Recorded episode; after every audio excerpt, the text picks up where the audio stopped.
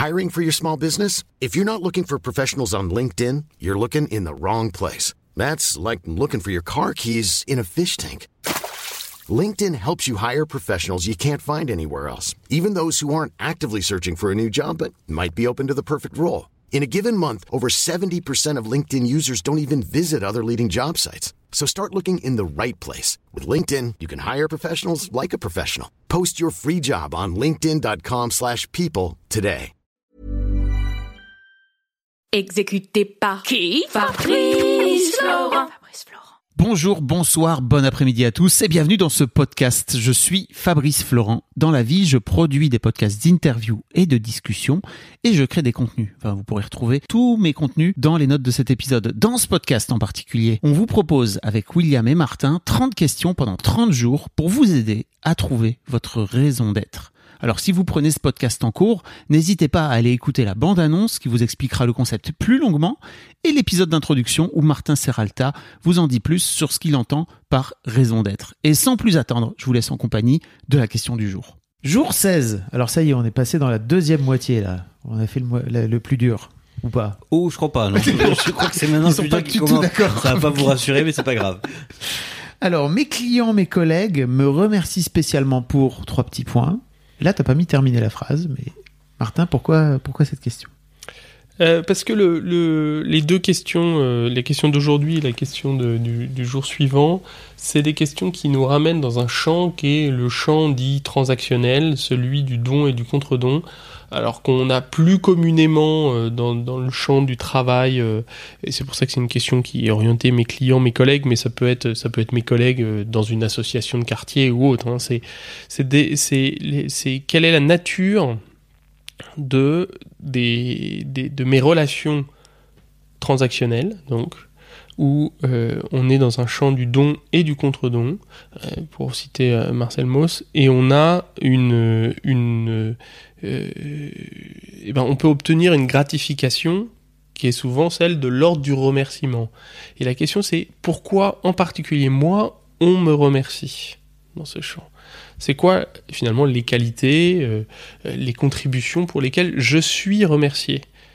Et là encore, on voit que c'est intéressant parce que souvent, notamment dans, on va dire, euh, pour une grande majorité euh, des, dans la culture française, bah, oser reconnaître qu'on est remercié en particulier pour quelque chose, c'est déjà un exercice difficile.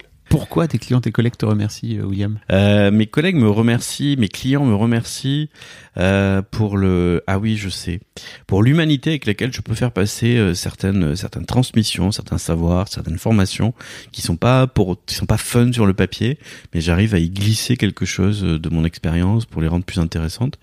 Et je dis à chaque fois, bah, je- il est hors de question que je, je forme à des gens euh, des, pour des choses qui moi m'ennuieraient. Je peux pas je peux pas Mm. dire quelque chose qui m'ennuierait. Et, euh, je, suis aussi très attaché à, l'humanité dans, le- soin, dans la relation. Je, suis- je suis thérapeute de couple à côté, donc euh, je, peux, je, je, je fais attention à la distance, mais je considère quand, quand je sens qu'un patient entre deux sessions peut aller mal ou quoi, je demande toujours comment ça va. Je, je suis pas là pour raconter, euh, voilà, il y a une distance, il y a une limite, mais je fais gaffe, il y a, il y a de l'humanité. Donc euh, j'ai entendu plusieurs fois des retours. Merci pour votre pour votre humanité, pour votre care, hein, comme on dit en anglais. Votre care. Votre care, ouais. Et toi alors? Euh, écoute, moi, je crois que c'est le franc-parler. Euh, et en fait, euh, cette habitude que j'ai pris depuis quelques années de, de mettre les choses sur la table quand, il a- quand je sens qu'il y a un loup. Euh, je crois qu'avant, je partais du principe que s'il y avait un loup, j'étais tout seul à le sentir.